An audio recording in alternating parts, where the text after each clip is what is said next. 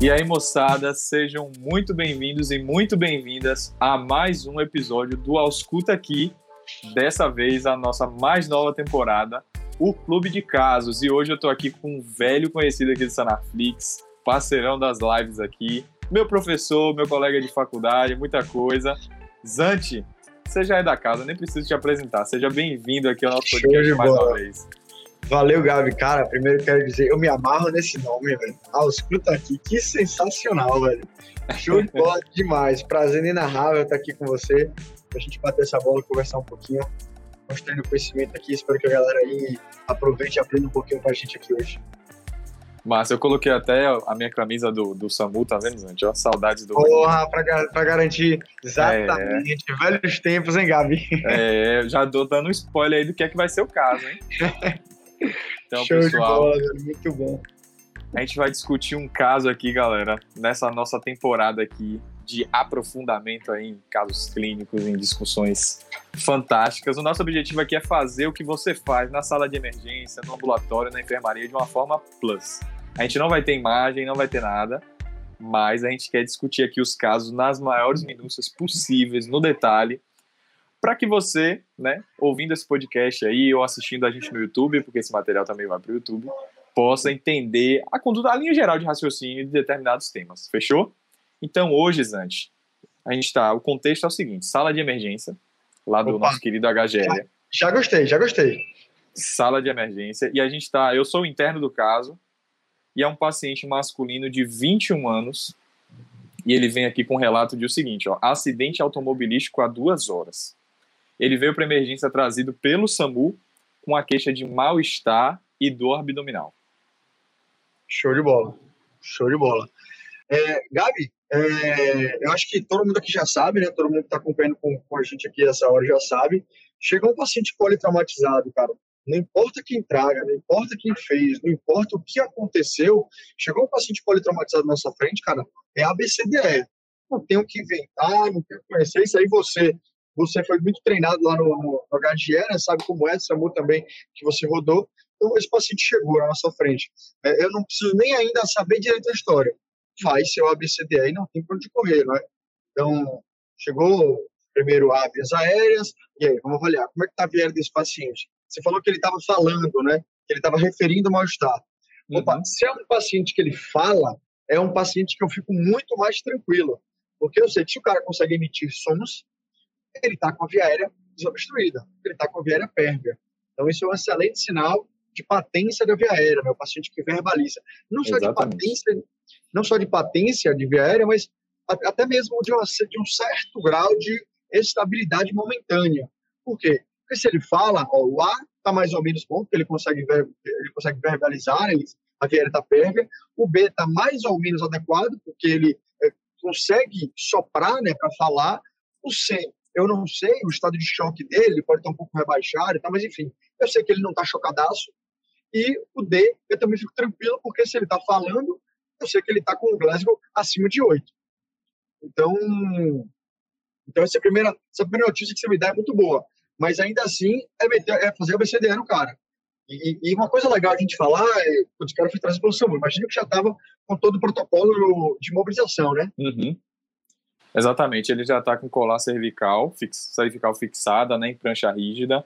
E aí, já fazendo um parênteses aí, principalmente para você que está indo para o seu primeiro rodízio internato ou que vai para chegar na emergência, pelo menos aqui eu não sei como funcionam os outros serviços, né? Mas aqui a gente de fato mete mão. Aqui na Bahia, no HGE, principalmente o nosso hospital de trauma de referência, é o interno que faz esse primeiro atendimento. A não ser que seja um paciente muito grave, ou que já venha regulado, que já tem a notícia, que o chefe de plantão já trouxe a notícia de que é um paciente muito grave, é o interno que vai prestar o primeiro atendimento, e aí, galera, é testar o cara chegou com a perna quebrada, sei lá, tomou uma topada, torceu o tornozelo no carnaval, ABCDE. Para qualquer paciente vai ser sempre assim, a gente faz isso, fica na sua cabeça, você sai do seu primeiro plantão assim.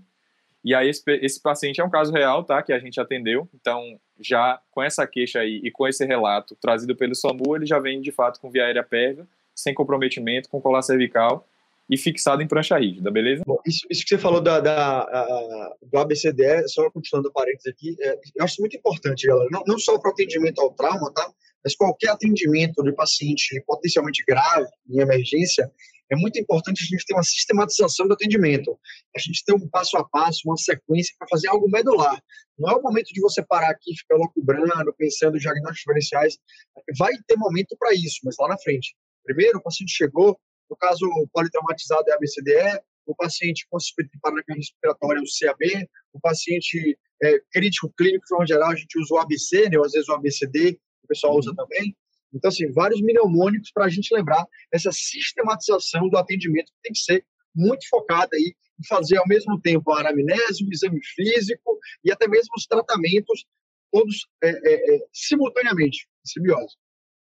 E aí, a outra coisa, assim, é para.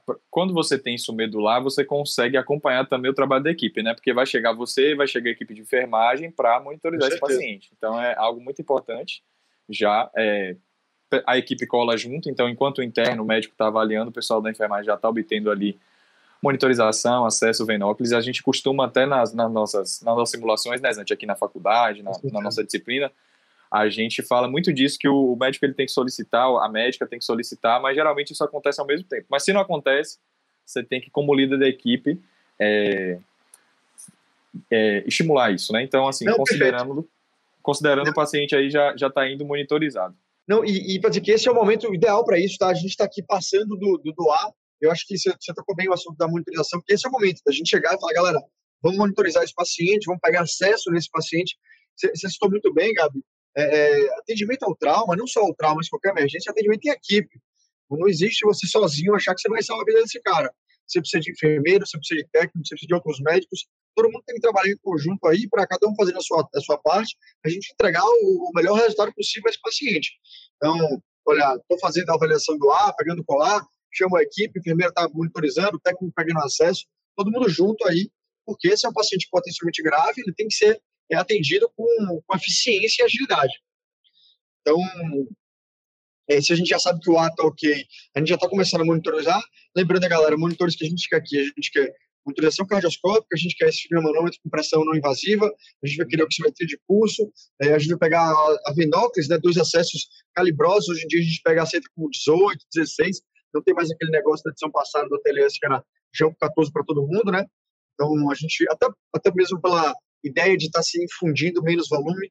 A gente vai querer é, é um Janko 18, está ótimo aqui para a gente, dois né, em cada é, é, fossa de cubital. E, lembrando, pessoal, que o ATLS tem uma máxima que é todo paciente politraumatizado é, precisa e merece um suporte de oxigênio. Então, esse cara aqui, velho, vai ganhar uma máscara não renalante. E no trauma é máscara não renalante, não tem isso de cateter nasal, seca meleca, nada disso não, velho. Máscara de Venturi é realmente é, máscara não renalante para ele para ele ter suporte de oxigênio. Aí, lembrando, chegando na avaliação do B, nosso objetivo aqui é fazer a avaliação da caixa torácica como um todo, né? Então, a gente faz a inspeção. Lembra, pessoal, abre, tem que tirar a roupa do paciente mesmo, vai, abre, pega uma camisa, tem que lascar, tem que cortar. Se é uma mulher, ah, doutor, mas se é uma mulher, não, não vai abrir sutiã no meio, tem que fazer isso. É fundamental a gente ter uma visualização completa do tórax desse paciente. Então, vamos inspecionar o tórax e a procura do que eu vejo, se você vê lesões aparentes, é, nessa inspeção também a gente vai procurar como é que está a expansibilidade desse tórax, né? Está simétrico, está normal, é, você já consegue ver alguma deformidade. Então, a inspeção palpação, você vai palpar essa caixa torácica, áreas de deformidade, crepitações, paciente sentir dor, sistema subcutâneo, tudo isso a gente tem que pegar. É, aí tem que fazer é, a ausculta, né? E aí a ausculta é em todos os campos pulmonares, tá? Lembrando aqui, pessoal, aqui na aula de uhum. pneumologia, tá? Não quero que fique lá pedindo o paciente falar 33, frame, nada disso, mas grosseiramente de um lado e do outro, a gente quer basicamente ver se está presente ou diminuído, né, abolida, aí, pensando em situações que possam comprometer a, viária a respiração desse paciente. Então, é, vamos avaliar a, vamos avaliar a, a, a, ausculta, lembrando também da ausculta cardíaca, né, para a gente ver as bulhas do paciente, e por último a percussão, com aí um, algo que está lá escrito, nem sempre na vida real, na hora assim da, da sala de emergência, você com, com luva o paciente ainda se mexendo, o ambiente barulhento. Honestamente, não é o exame que eu acho mais fidedigno, tá? Muitas vezes a gente acaba confundindo o exame que acrescenta pouco, até mesmo por essa, por essa por necessidade de, uma, de um momento mais tranquilo e um controle que a gente uhum. às vezes não faz. Mas tem também aí a percussão para a gente fazer. É, é, esse, a gente até, às vezes até usa o mnemônico, né, que é o IPAP. inspeção, palpação, ausculto e percussão. É, fazendo o IPAP, a gente vai ter as informações necessárias para dar o diagnóstico das lesões torácicas, né? E aí se vai ser pneumotórax hipertensivo, pneumotórax aberto, pneumotórax maciço, tamponamento cardíaco, é, é, é, lesão de árvore traqueobronca, né, que agora é a quinta lesão potencialmente letal, é, de risco imediato à vida, desculpa, lesão de risco imediato à vida, e saber que ainda o ATS ele classifica assim, né, as lesões que são aquelas de risco imediato à vida e aquelas de risco potencial, que aí já vai ser mais, é, já vai ser mais é, é, trauma de costela, é, contusão pulmonar, essas coisas assim. E aí, aí, Gato, o que, que, que, que apareceu nessa avaliação? Beleza, só para reforçar isso aí, vale até fazer um flashcard, viu, galera? Essas lesões potencialmente fatais, pensar um pouquinho no diagnóstico diferencial. Ah, sim, gente, eu acho que a percussão, eu concordo aí com os antes, porque dificilmente você vai conseguir fazer na sala de emergência. Tem a pessoa, a ambulância do SAMU tá lá no seu pé, no pé do médico, querendo a liberação para ir embora, te entregou o paciente, chega aquela gritaria, acompanhante, desespero, e rasga a roupa, e tem outro paciente gritando, assim, com o tempo depois, quando a sala estiver mais vazia, você tiver feito aquela sutura, aquela coisa, liberado aquele paciente, você até faz, mas no momento é um pouco difícil, viu? E aí, ó, B desse paciente estava assim, murmúrios vesiculares presentes bilateralmente e simétricos, então a gente já Show. fica mais tranquilo, mas ele estava taquipneico, sem hum. sinais de esforço respiratório, então não tinha tiragem, não tinha batimento de asa no nariz, lembrando que também na via aérea dele ele não tinha sinal de secreção, não tinha corpo estranho, nada disso, íntegro, a arcada dentária e tudo mais. Indolor a palpação, tá? E a presença de uma escoriação em transição tóraco-abdominal, só que assim, não foi muito valorizado aqui no caso, só uhum. provavelmente decorrente aí do trauma, né? Foi um trauma de alta cinética, importante salientar isso, foi um, um acidente automobilístico, né? E é isso, do B dele, mais alguma coisa, antes? Legal, não, acho que essa informação é, é bem interessante. O paciente está com pode ser muitas coisas, tá, pessoal? É importante lembrar que o cara que foi é, sofreu um acidente agora, você pedir pequenas alterações de ah, tá um pouco taquicárdico, tá um pouco taquipneico, isso aí pode ser tranquilamente a própria dor que ele está sentindo, ansiedade pelo momento, tudo isso aí pode acabar sendo as causas dessas alterações. Então, a princípio, eu considero que o B está tranquilo, que ele não tem nenhuma grande lesão, e, e vamos partir para o C. É, a monitorização dele já foi feita, a gente consegue alguma, alguma informação aí, é, é Bora lá frequência cardíaca de 135, ele está com a frequência respiratória de 28, né, taquipneico, saturação de 94 já com a máscara, temperatura de 36 graus e a PA dele 80 por 50. E aí a gente vai para o C, né? Esse esse esse ah. esse monitor aí deu uma É, esse monitor me assusta. O, o, o, B, o B eu tinha ficado feliz porque mostrava né, que ele falou e o B estava ok, mas o C mostra que ele é um paciente que ele tá ele, ele tem sinais de gravidade, tá? Ele tá, ele tá chocado. Eu não preciso nem fazer muita coisa. Pra... Esse é um paciente que, com certeza, é, quando você bate o olho, você percebe que ele não está bem. É, sabe aquela avaliação subjetiva que você olha o paciente está diaforeico, que mesmo que ele não tenha de esforço respiratório, você vê, provavelmente está pálido, provavelmente está com uma respiração pesada, com uma pele pegajosa, olhos fundos. É, isso aí a gente pode ver com detalhe no C. Esse justamente é o objetivo do C. Uma coisa que eu acho interessante, legal de sempre é, frisar, é, quando, quando a gente vê no C, o C não é de, de avaliação abdominal. O C é de avaliação do choque.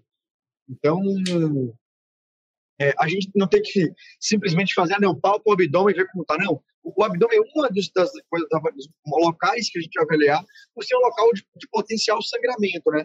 Mas o objetivo aqui muito mais é entender o estado circulatório do paciente. Verdade. O C é o C de choque, é o C de circulação. Como é que a gente diagnostica o choque? E aí são parâmetros de perfusão, não é? O choque, por definição, choque, por definição, não é sinônimo de hipotensão, né? O choque pode se instalar muito antes da hipotensão estar acontecendo.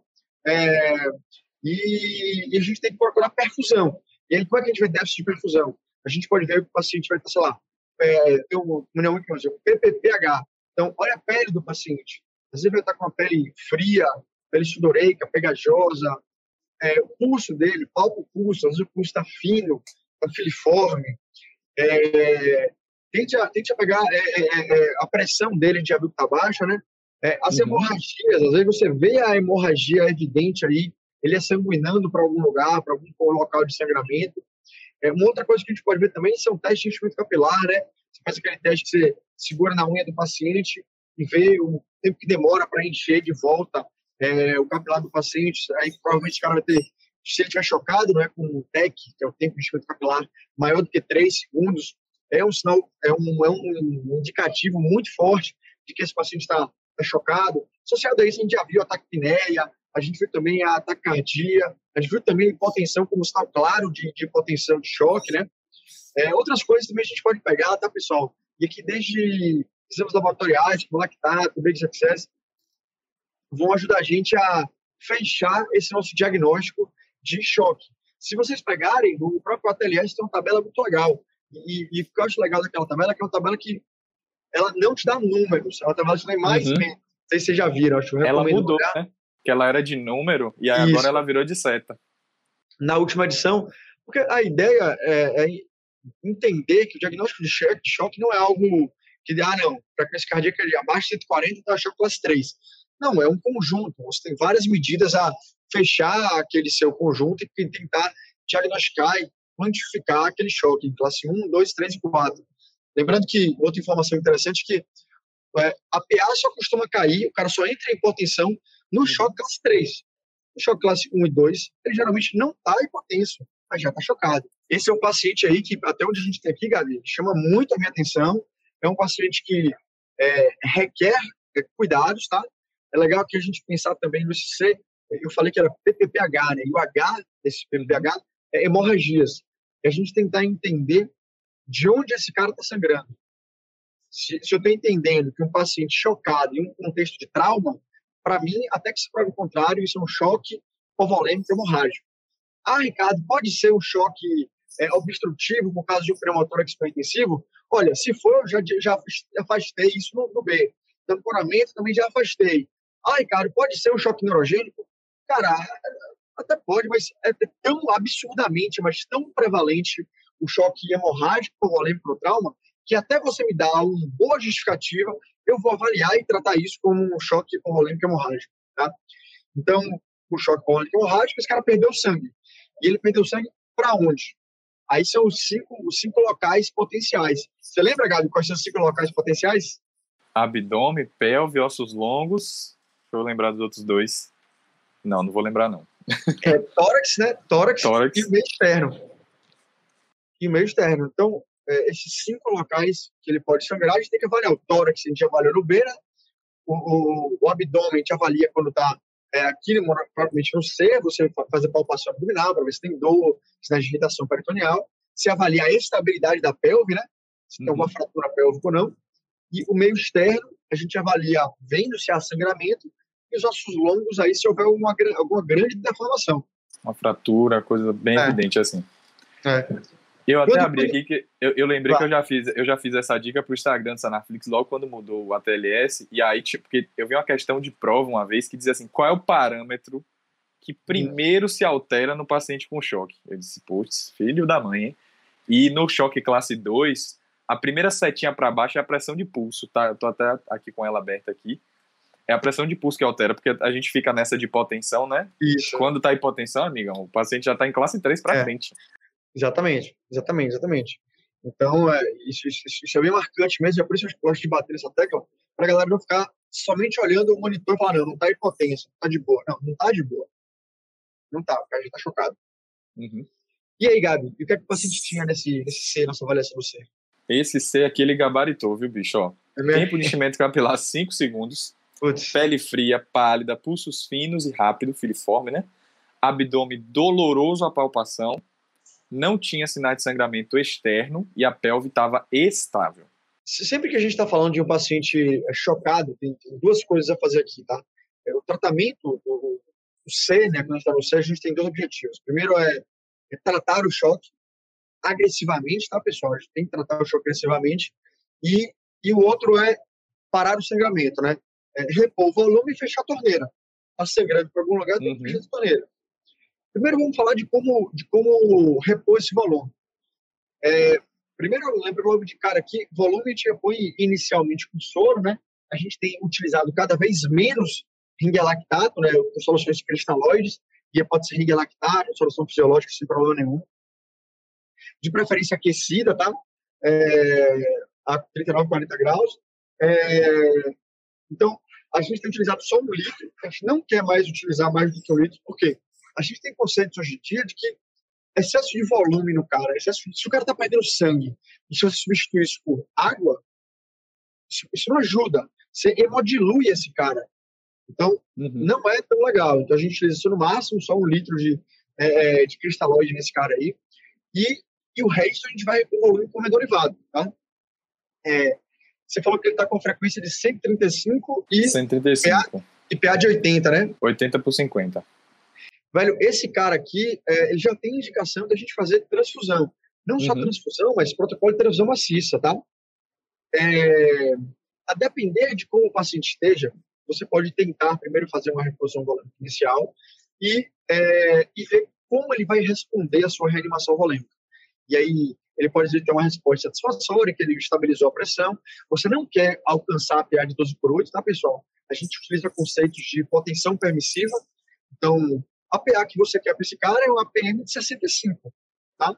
É isso que você quer, uma PM de 90 aí, uma, uma, uma PA sistólica de 90, é, já está mais do que suficiente.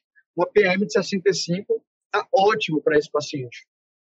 Então, é, se o paciente alcançou isso, cara, tá bom. Não, se fez volume, ele melhorou, tá ótimo, parou por aí. É, pelo nível de choque que esse cara tá aí, é, a gente tem algum, até alguns parâmetros que a gente pode fazer. Então, por exemplo, o choque index, que é, que é uma medida que a gente usa que você vai dividir a frequência cardíaca pela PA sistólica. Geralmente, a PA sistólica da pessoa é maior do que a frequência cardíaca, né? Uhum. Então, essa medida geralmente está menor do que 1. Então, geralmente, o cara está com uma frequência sistólica de 12, de 12, 120, e a frequência cardíaca de 80, 100 isso dá, dá menor, porque a frequência cardíaca é sobre pressão sistólica. Exato. Quando, quando esse cara está muito taquicárdico e hipotenso, isso se inverte. E toda vez que você tem um choque index maior do que de 1,2 a 1,4, aí vai depender da referência que tem, você já pode dizer que está indicado fazer protocolo de transfusão maciça nesse paciente. E transfusão maciça, galera, é o extremo. Não é eu chegar lá e pedir, ó, oh, galera, me veja uma bolsa de sangue aí. Não, transfusão maciça é eu chegar e falar, galera, vê 10 bolsas. Vê essas 10 bolsas, a gente pede 4. Por definição, a transfusão maciça é você trocar a volemia do paciente em 24 horas, tá? E uhum. a gente disse que você, se você vai trocar a volemia dele em 4 horas, um paciente que ele usa quatro bolsas de imediato, a gente já considera transfusão maciça, porque muito provavelmente ele vai precisar de mais 6 até completar 24 horas. Então, quando a gente inicia um protocolo de transfusão maciça, você já tem muitos lugares que tem protocolos muito bem estabelecidos, até com campainha, sirenes para integrar todo mundo. Você toca a sirene, aí vem o pessoal do laboratório coletar amostra de sanguínea, vem o pessoal do banco de sangue, já às vezes com duas amostras de sangue O negativo, já está lá de reserva, pronto, especificamente para esse caso. E aí você já inicia a transfusão maciça nesse paciente, sempre com é, um para um para um, que é um para um para um. Você vai fazer concentrado de hemácia, você vai fazer plasma fresco, vai fazer plaqueta nesse paciente. Lembrando, pessoal, o paciente perdeu sangue. O paciente não perdeu hemácia. No sangue tem fator de coagulação, tem plaqueta, que é extremamente importante para esse paciente, velho. Não adianta você só repor é, é, é hemácia para ele. Não uhum. vai dar uhum. certo. Então, então, sempre que você for repor, é, fazer hemoderivados em pacientes politraumatizados, é para fazer um para um para um, tá? Então, esse paciente aí, de imediato, cara, já ia é, no acesso coletar exames, tá? E aí, nos exames que a gente pega para ele, vai entrar gasometria, tipagem sanguínea, hemograma, todos, todos os exames basais vão ter que ter. A gente é, já vai iniciar a reposição volêmica com litro de solução aquecida e já vai acionar nosso protocolo de transfusão maciça aí para esse cara, para ele receber concentrado de hemácia, plaqueta, plasma fresco. É, lembrando que é, esse futebol tem duas horas de trauma, né? Sim. Lembrando que politraumatizados, né, qualquer paciente chocado com é, é, menos de três horas, tem indicado também a gente iniciar a transamin, né? Hum, Lembra disso aí, transamin? A dosagem é, eu não sei se é um miligrama, um grama por quilo. Um grama. É um grama não, um grama. por quilo? Um grama, um grama, total? Não, um grama. Um grama total. É, a gente faz um grama é, em, agora, né? E depois mais um grama para correr em oito horas. Tá? O transamin é, é um ácido tranexâmico, né? É uma droga antifibrinolítica ou seja, antifibrinolítica. Ela impede a fibrinólise, que, que, é, que é natural, que é fisiológica da nossa cascata de coagulação, tá? Então, ela é uma droga antifibrinolítica e que tem estudo positivo, o estudo CRASH 2, né? Mostrou que muda a mortalidade quanto feito até antes de, de três horas, tá? Então, tá super indicado aí, nesse caso, a gente teria que fazer. Droga muito é, usada em hemorragia pós-parto, né? Obstetrícia. De fato. Sangramento, sangramento uterino também. Então, de tem fato, tudo a ver. Os, os, os ginecos já usam muito mais tempo, os obstetras muito mais tempo que, que a gente, que a cirurgia. É, é, eu, eu, lembro, o Crush 2 saiu quando eu já estava na residência, ou quando eu estava terminando a faculdade. Quando eu rodei de obstetrícia, eu lembro que os ginecos ficavam usando lá, é, transamento todo mundo. Engraçado então, é que essa, essa semana eu peguei um caso de, de eu não sei se foi descolamento pelo assim, enfim. Aí chegou ao, ao, ponto de ter que fazer aquelas suturas, né, que é o, o, o extremo do extremo da, da hemorragia pós-parto, né? O útero tava daquele jeitão assim, molinho. O útero é um órgão, para quem não conhece, né, bem bem, ele é muscular, né, então ele é bem duro. E aí teve que fazer aquela sutura de Sim. belinche, então a paciente teve que belinche, passar por toda essa de, é, é, o, é o suspensóriozinho do útero, fica, ficou, foi assim, muito bonito, assim. E, e uma coisa que eu queria comentar, gente, é o seguinte, é que lá Sim. no HGE, na verdade, no HGE eu não sei se é bem onda vermelha, né? Eu sei que aqui no, no nosso estado subúrbio, aqui na Bahia, tem é. a onda vermelha, no, no HGE tem a sirene, né? Então aperta lá, Sim. eu já tive a emoção de apertar o botão, não estava atendendo o paciente, mas chegou, era um PAF, assim, o paciente foi vítima, assim, vitimado na frente do hospital, inclusive ele veio de Uber, porque o SAMU demorou. É, tava, era mais rápido ir de Uber. E aí a gente teve que acionar. Então foi exatamente esse protocolo aí: concentragem hemácia, desce laboratório, centro cirúrgico. E o paciente foi direto, a gente reanimando, mas aí ele infelizmente não resistiu. Caramba. Mas assim, você também trabalha no hospital de referência, no, teoricamente referência de trauma municipal, né? Lá tem o protocolo, como é que funciona? Tem a campanha não. lá para acelerar? Não, não, não. Lá, lá, a gente não tem isso ainda, a gente quer implementar o protocolo de trauma lá, o municipal é novo, né? tem um ano e pouco de funcionamento, então a gente não tem todos os protocolos muito bem estabelecidos, mas a ideia é a gente colocar isso sim, porque, mais uma vez, Gabi, é, atendimento ao paciente crítico, cara, é, é, é uma parada que não depende só do médico, tá?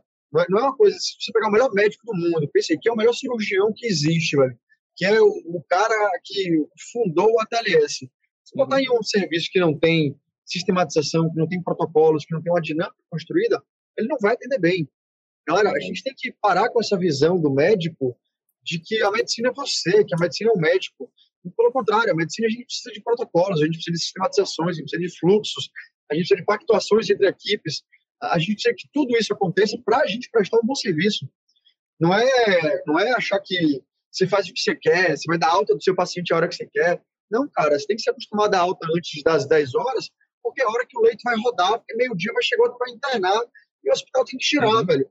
Então, é, é, importante a gente, desde quando estudante, é, entender é, é, é, esses papéis e essas funções. Então, cara, muito importante a gente criar e obedecer os protocolos. Então, Zante, revisando o C desse paciente, ele gabaritou, né? Tempo de enchimento capilar largado, pele fria, pálida, pulsos filiformes, abdômen doloroso à palpação, tem uma pelve estável e sem sinais de sangramento externo. Eu acho que aqui a gente entra na, na maior discussão do trauma abdominal, né? Que com certeza você já estava pensando em falar e você já vai falar.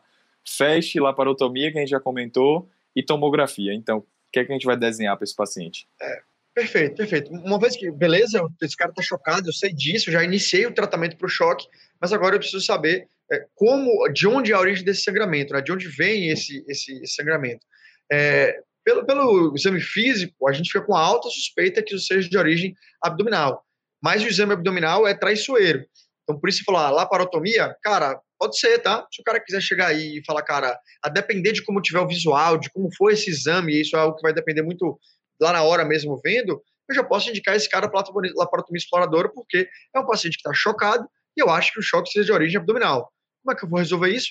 Repondo volume, que interrompendo o sangramento dentro da barriga. É, mas se eu tiver à disposição alguma outra ferramenta de imagem para me confirmar isso, é ótimo, tá? Lembrando, o abdômen pode ter locais que, que, que, que pode sangrar, então os caras podem ter um sangramento, é, pode ter pegado algo nas costas, no rim, e o rim não é dentro do abdômen, né, é extraperitoneal, é, a cirurgia pode ser um pouco diferente, na pelve, a depender do que for. pode ter um, algumas alterações aí na mesmo é, na própria na própria dinâmica do tratamento desse paciente. Então, um exame de imagem iria cair bem. A questão da tomografia é que, segundo o ATLS, o ATLS é bem, é bem claro nisso, dizer que o ATLS diz que pacientes instáveis não podem ir para a tomografia, tá? Isso é o que o ATLS diz, alguns serviços discordam disso, onde eu fiz residência, por exemplo, a gente colocava pacientes instáveis na tomografia, porque a gente tinha um protocolo muito bem estabelecido, a gente tinha uma organização muito boa e que a gente colocava o paciente, a sala, a sala da tomografia né, era literalmente na frente da sala do trauma, era só atravessar o corredor, assim, dois metros de distância, e a gente colocava o paciente lá e tirava em menos de, de 15 minutos, e o paciente estava na tomografia sendo reanimado. Então, eu botei o soro, eu botei o sangue, está correndo e o paciente está lá na tomografia. Então, é, isso aí é, é, algo que a gente pode fazer. É, no serviço que eu trabalho aqui, e no HGE eu sei também que não é assim, a gente não consegue essa agilidade toda, mas a gente, se a gente tiver um ultrassom, a gente consegue resolver 99% dos problemas, que é pegar o ultrassom para utilizar o FAST, né? FAST é aquele exame físico ultrassonográfico abdominal focado no trauma, tá? Então eu não quero, você não precisa, ser radiologista, qualquer médico é, emergencista ou qualquer médico que maneja com trauma, ele, é, ele sabe fazer, em que você tem o objetivo aqui simplesmente de dizer tem líquido livre ou não tem líquido livre dentro da cavidade peritoneal desse paciente. E, e, se, em um contexto de trauma, com um paciente hipotenso, se eu vejo líquido livre para mim, aquilo ali tem um nome, sangue, tá? Sangue. Ah, Ricardo, pode ser acite? Cara, não, velho, não, não. O cara tá chocado. Sabe, tem bico de pato, tem pé de pato, tem pena de pato, fez square. Você vai dizer que é o quê? Que é uma galinha? Não, é um pato. Então, é, pode ser que seja outra coisa? Pode, mas ah, ah, para nós, pelo contexto daquele paciente, a gente, a gente leva em consideração que isso é sangue e um paciente instável com fast positivo é mandatório levar esse cara para o centro cirúrgico para operar esse cara, tá? Então, isso é um mantra na, na, na cirurgia, é, cara, paciente instável com fast positivo, acabou, é lapa, cirurgia. Ah, Ricardo, mas e a tomografia? Cara, lapa, você vai operar esse, esse cara e aí é, depois é, a gente vê o que faz. Lembrando que assim, eu falei, o exame, o ABCDL é dinâmico, né? Várias pessoas estão fazendo, então, é, muito provavelmente, uma equipe treinada, então uma pessoa treinada, ele faz o ABCDL em 30 segundos, tá? É 30 uhum. segundos mesmo. O tempo de alguém ir pegar o FAST, ele terminou o ABCDL, então você não vai deixar de fazer o D, você não vai deixar de fazer o E. Então você vai ver o Glasgow desse paciente, olhar as pupilas dele, você vai fazer a exposição do corpo todo, mas é, é o paciente que já está com um selo centro cirúrgico na testa isso aí, alguém já está ligando para o centro cirúrgico para avisar, alguém já está colocando o paciente na máquina para transportar, ou ajeitando, chamando maqueiro, seja o que for, porque esse é um paciente que ele vai para o centro agora. Fechou, então. Aí, assim, para critérios é, acadêmicos, a gente vai falar do D e do E, mas de conduta para ele a gente definiu transfusão maciça e centro, né? Lapa. Aí eu é. fazer uma pergunta, Uhum. Vai transfundindo? Essa é a pergunta. Eu, nunca, eu não, não presenciei casos assim, mas vai transfundindo e entra para a sala? Com certeza, vai transfundindo e entra para a sala. E muitas vezes é, a gente indicava a cirurgia antes da menina do, do, do, da galera do laboratório chegar com sangue. Lá, lá, no, lá em São Paulo, na USP, quando eu fiz a residência, a gente tinha um, uma geladeirinha é, que ficava, tinha, tinha um coolerzinho né, que ficava com duas bolsas, que vinha rápido. Essas duas bolsas vinham muito rápido para a gente. Mas as outras demorava. Então a gente pegava essas duas e falava, galera, as outras leva para o centro, porque o paciente ia subir na hora. Já, já teve paciente, velho, de tipo. De, de, de, de, nem pingar na sala do trauma, sabe? De tipo, chegar na porta e o chefe olhar, cara, centro. E, e já ir subir direto. Então, vai transfundindo para onde estiver, vai ser reanimado. No, ele vai ser reanimado na sala cirúrgica, né? É, é legal que alguns serviços, é, inclusive Lembrando que o ATLS não é o único guideline de manejo de trauma, tá, pessoal? Existem outros guidelines. Tem um guideline inglês do, do serviço de saúde deles, que eles dão muito papel ao anestesista, tá? Eles colocam muita função ao anestesista como quem vai estar sendo o executor dessa reanimação. Porque o cara está na sala, está operando, o cirurgião está o quê? Está operando. Quem é que está fazendo o manejo disso? Quem é que está solicitando? Quem é que está vendo o que precisa? Quem é que está vendo o transamin? Quem é que está vendo precisa de mais plasma, plaqueta, é o anestesista. Então, é, é essa dinâmica é, é, bem interessante. Então precisa sim, com certeza, esse paciente, como a gente falou, além da transformação ele vai ganhar o litro de soro inicial, né? E o transamin. É o que ele, que ele vai ter que ter aí. Então, transamin para ele, sala, feche, lembrando aqui das quatro janelas, vou fazer aqui a família ah, colinha, né? Saco pericárdico, espaço hepato renal, espleno renal e janela suprapúbica, né? Acho que elas são bem assim. É, é, é, o nome ele é bem intuitivo, né? Para onde você vai apontar o probe, né? Não precisa Exatamente. dizer aqui limites anatômicos. Você vai procurar, procurar sangue nesses espaços. É, quem quiser, a gente tem aula lá no Sonarflix mostrando como é que faz fast, dá uma olhadinha lá, vai, vai, vai ver certinho como é que faz. E é, eu tô, tô, imaginando que o fast desse. Vocês chegaram a fazer o fast lá, Gabi? Tô imaginando que o fast deu positivo, né? Fast positivo, janela hepato-renal. E aí, se tá positivo em um, tá positivo em todos, como é essa história aí, Zante? É, é, nem sempre, tá? Acho que não é, não é sempre isso não é uma verdade, mas assim, geralmente, se esse paciente sangrou ao ponto de estar é, com essa com essa comprometimento, esse comprometimento hemodinâmico todo, é, é um cara que vai estar com positivo em todos. Mas, mas lembrando que o FAST só quer positivo e negativo, tá? E dando positivo em um, acabou, FAST positivo. Não preciso nem saber o resto. Tá? FAST positivo, qualquer janela já é positivo, já está indicado aí é, nosso conduto cirúrgico nesse caso. Agora eu já li alguma coisa sobre a acurácia do FAST, assim, quanto que ele consegue determinar. Eu acho que são não sei se foi 100, 200, 300 é ml de sangue. Não, é, bem, é menos, é menos, é menos. É coisa Até de menos, 100 ml, né? é coisa de 100 ml, o FAST já está já tá detectando. A gente, ele é bem sensível. Lembrando que o exame ultrassonográfico, ele é um exame operador dependente, né? Então, isso acaba variando. Então, você pode ver aí, sei lá, linha de casos que diz que foi sensível de 50, 100, 200, mas é, essa faixa aí, cara, se o paciente sangrou ao ponto de estar instável, tenha certeza que ele vai dar positivo, tá? Difícil ser. É, lembrou, a limitação do FAST, mais do que a quantidade, é o local do sangramento, tá? Mais uma vez, o FAST, ele vê líquido livre dentro da cavidade peritoneal. Eu falei aqui, por exemplo, que se esse cara tiver um sangramento de origem renal, se o cara tiver um hematoma renal gigantesco, uma lesão renal até com sangramento ativo, o, o rim como um órgão retroperitoneal, né? Ele não faz líquido livre na cavidade peritoneal. Então, o FAST pode dar, pode, pode confundir isso, tá? É, é importante a gente salientar que em relação à acurácia, a tomografia é melhor que o FAST. Mas aí você vai ter outros achados, né? Você, até mesmo se o cara tiver um pouco mais de manejo do ultrassom, quando ele botar o ultrassom ali da janela hepato-renal ou espleno-renal, ele vai ver o, a grande lesão, né? Ele vai ver a coleção é, na loja esplênica, esplênica, na loja renal e, e não líquido livre intraabdominal. Isso é algo que a gente consegue fazer, mas lembrando que o FAST tem sim suas limitações. E só para finalizar, esse cara tinha um Glasgow de 15, sem outras alterações neurológicas, e a não ser aquele hematoma que ele tinha em região tóraco-abdominal, ele não tinha achados de exame físico externo. E aí, de fato, a conduta para ele foi sala. E aí o Zante conhece o caso, a, a, gente tinha até uma imagem dele aqui. Comenta um pouquinho aí, Zante, como é que foi. Tem uma é, artéria eu... bem evidente, assim, do... do...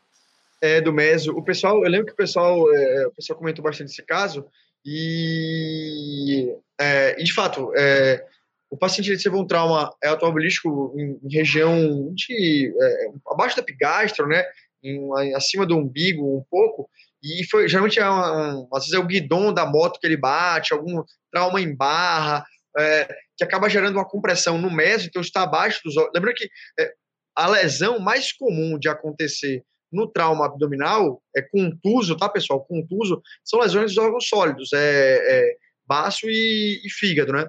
É, a minoria foi o que aconteceu com esse caso aí, que é uma lesão de, seja das vísceras ou do mesentério. Então, imagine que o mesentério pinçou ali, algum trauma contuso no mesentério, lacerou, e era o que esse cara tinha, né? Ele tinha uma lesão, uma laceração no meso, que alguma artéria ali ficou sangrando e gerando essa instabilidade.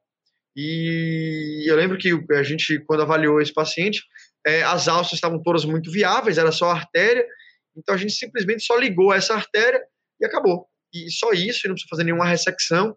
É, foi até interessante a gente comentar, a gente vê que é, o, o, o, a lesão não era nem tão grande assim, né? A cirurgia foi bem rápida, papum, só ligou ali aquela artériazinha que estava sangrando e acabou. E o paciente evoluiu muito bem. Tem até uma dicasinha que o, o Ed fala do Multi que é B de, como é? T de tripa, F, fa, PAF, F de faca, fígado. C, contuso. Eu não, não lembro muito bem, você sabe qual é essa aí? Não sei não, não sei não, não sei não. Mas, mas é, o, o, o, é, o, o trauma contuso, ele, ele pega é, é mais órgãos sólidos, né? As, traumas penetrantes, eles se dividem ainda em traumas penetrantes de alto e baixo impacto, de energia cinética. A gente divide isso porque os traumas de alta energia cinética são os projetos de arma de fogo, os PAFs, eles têm outro, outra fisiopatologia, até outras lesões associadas, diferente da facada. E aí, acho que é isso que você está falando. O PAF, o, o, PAF, o tiro, é, ele pega mais tripa. Então, qual é a lesão mais associada do, é, dos PAFs? É isso aí mesmo. Realmente, são realmente os, os é, intestinais, porque se a gente parar para olhar, a alça intestinal é o que ocupa a maior área, né? Então, se você der um tiro na barriga do cara, o que é que vai pegar? Qual é a maior probabilidade? É triplo, porque é o que ocupa a maior área no, uh, uh, no abdômen. Enquanto que a, a, facada, né? O tiro, o, é, o trauma de arma com arma branca é no fígado. Por que no fígado? Então, facada, fígado, porque é, as maioria das pessoas são destras e o homem, ele dá facada, não sei se vocês lembram disso da aula de, de é, é, é medicina legal, o homem, ele dá facada de baixo para cima. A mulher vem de cima e picoteia. Então, se você botar, se você pegar uma faca com sua mão direita e você for dar uma facada em uma pessoa à sua frente, o seu movimento vai pegar na direita da pessoa, de baixo para cima, sempre vai ser mais ou menos na altura do fígado. É por isso que o, o, o, o é, a facada é no fígado, né? E, e o tiro é da tripa. E é aí por isso que o nosso glorioso Thierry escreveu uma grande obra da música brasileira, né? Quem não conhece aí, coloque Rita no YouTube ou aqui meio no podcast, você está ouvindo a gente. Você vai entender do que eu estou falando. Acho que é, virou sucesso nacional. Aqui a gente já ouviu muito, mas a, a, a Rita da facada. Ah, lembrei aqui, é. eu, fui, eu fui fazer a colinha aqui, ó. As vistas acometidas. Batida é baço, Fab, é. né? É faca, fígado e T, tiro, tripa. Então, fecha Exatamente. essa dica aí. Abração pro Edelmute, que nos presenteia sempre com essas analogias fantásticas. Show de bola, show de bola, Gabi. Beleza. Zante, mais algo para discutir desse caso? Cara, acho que não, velho. Acho que aqui a gente conseguiu pegar bastante coisa do ATLS em si. É, a gente conseguiu falar bastante de choque. Acho que lembrar aqui, pessoal, se fosse, se fosse ressaltar duas coisas aqui. Primeira é, é o compromisso com a sistematização, tá? Esse paciente chegou, é para fazer a BCDE de forma efetiva, eficiente, seguindo aí os preceitos do ATLS, atendimento em equipe, sabe, é muito, muito focado, acho que esse é um, um grande segredo para você atender trauma, é você entender essa sistematização e estar tá, tá confortável com ela. E, e, outra coisa que eu queria deixar de recado aqui em relação ao tratamento do choque, né, pessoal? É, cara, tratamento do choque tem que ser agressivo, o choque não se trata com, com soro, tá? Choque se trata muito mais do que isso, e aí desde sua identificação adequada, até mesmo é, os critérios que a gente tem para é, utilizar a transfusão maciça, é, hemoderivados, lembrando que hemoderivados, pessoal, eu vou bater essa tecla, não é só concentrado de hemácia, a gente vê muito na prática, é, é engraçado que quando eu estava na faculdade, eu vi um mundo em que as pessoas lutavam para falar para os cirurgiões e a galera que atende trauma, falar, velho, você não pode dar soro, você tem que dar sangue. E hoje em dia eu já vejo que todo mundo entende que tem que dar sangue. Mas hoje em dia as pessoas têm que entender que não é só concentrado de hemácia, que também é plasma e é plaqueta. Então, é, a gente já está nessa, nessa nova fase né, de falar, cara, beleza, que bom que você já deu uma hemácia, mas não é só hemácia, tem que dar também é, plasma e, e, plaqueta. O ácido tranexam, que a gente sabe que reduz mortalidade, é bem efetivo. E a indicação adequada aí do sítio cirúrgico, do sítio é, de sangramento, é, a gente tem que prontamente indicar um procedimento cirúrgico para salvar a vida desse cara, com certeza. Fechou. Resumir, um cara jovem, 21 anos, chegou com história de trauma automobilístico de alta cinética aí, via aérea pérvia, no B ele ataque que aí no C ele gabaritou todos os sinais e sintomas de choque, FAST positivo, tá? E aí foi indicado cirurgia para ele, além, é claro, de...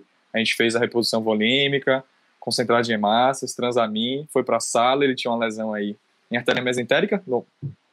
É, não, não, não sei bem aí pela foto, não dá para saber qual é a artéria, mas em algum vaso mesentérico.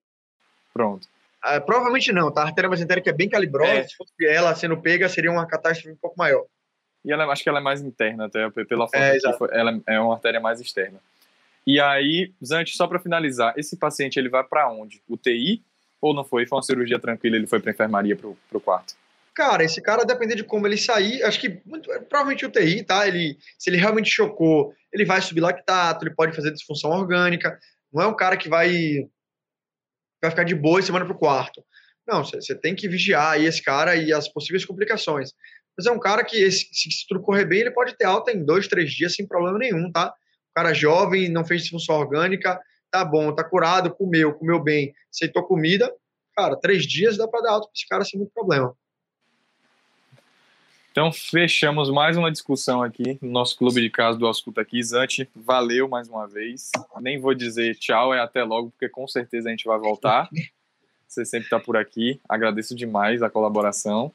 E é isso, moçada. Espero que vocês tenham gostado aqui demais dessa discussão. É, um, o objetivo aqui é basicamente esse: é discutir de uma forma bem tranquila, como se você estivesse na sala do trauma, depois de ter feito esse atendimento, naquela resenha ali com seu preceptor, com seu professor, esgotando ali tudo que é possível de determinado caso. Mas o mais importante de tudo, eu acho que é o, o exercício de pegou um caso desse, vai para casa, dá uma estudada para você sistematizar, principalmente, eu acho que o mais importante daqui no caso de emergência, né, de trauma, o ABCDE, ABCDE, ABCDE, ABCDE, ABCDE, até virar medular.